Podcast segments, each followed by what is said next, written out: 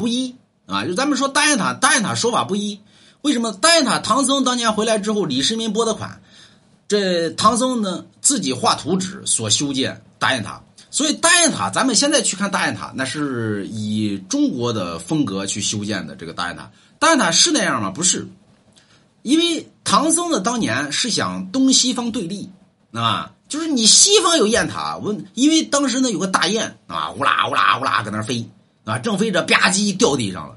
这一群和尚呢，阿弥陀佛，这是佛祖的化身，所以佛家里边以塔而立。所以你看少林寺那什么塔林。所以当时呢，在在什么呢？在这个印度啊，当时就修建了一座塔，名为雁塔，就是佛塔。所以唐僧回来之后呢，说为了弘扬佛法，那西方有雁塔，东方也得有雁塔呀。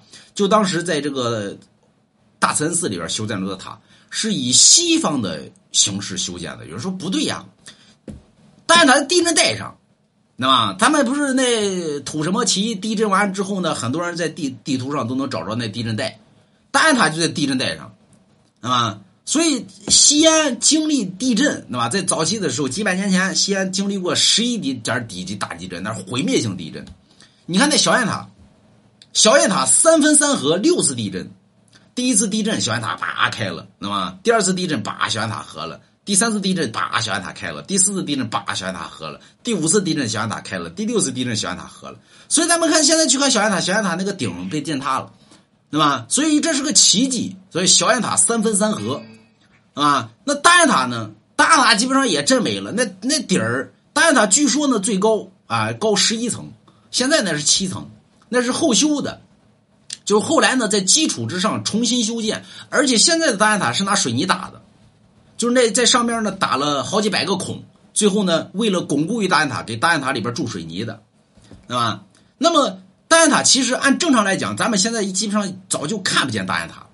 有人说，那现在怎么能看见呢？这就是中国人的智慧，对吧？当年呢，这个大四电钢铁，对吧？为了中国的发展，对吧？这各处盖楼，所以盖楼呢，你得抽各种地下水啊。所以当时陕西呢各大井呢，乌拉乌拉从地下抽水。结果呢，大雁塔那个，你看小寨。对吧？咱们如果是去西安，如果在在小寨那地方，你看一下雨小寨就淹，一下雨小寨就淹。说为什么呢？小寨的地基塌陷了，就是它往下沉了。原先呢，人家地理位置本身比较高，因为地下水的问题，所以它沉下去了。所以本身的修建呢，这边一下雨，这边水就积到那儿去了，所以它就就淹了。所以大雁塔也是一样的。当年呢，地下水因为地下水这个大量的过用啊，九几年那会儿大量的过用，所以当时呢，这个大雁塔呢，基本上眼看着要倒了。当时说咋整呢？给地下注水，也是这玩意儿还能注？咋没注呢？啊，最后注成了，所以给地下注水，最后把这个搭上来了。打上来之后呢，才咱们现在才能看见大雁塔。若不若不若不是给地下注，就是当时呢，把这个三环以以内所有的这个井全部给封了，不允抽水。那么这抽水这是违法，对吧？所以把这个把把这个水最后保持保持住，然后呢再给底下注水，把这个整个打上来。所以咱们现在看大雁塔是斜的，对吧？那要是如果说当时不注水的话，那整个就塌陷了。而且这个是精准的测量的。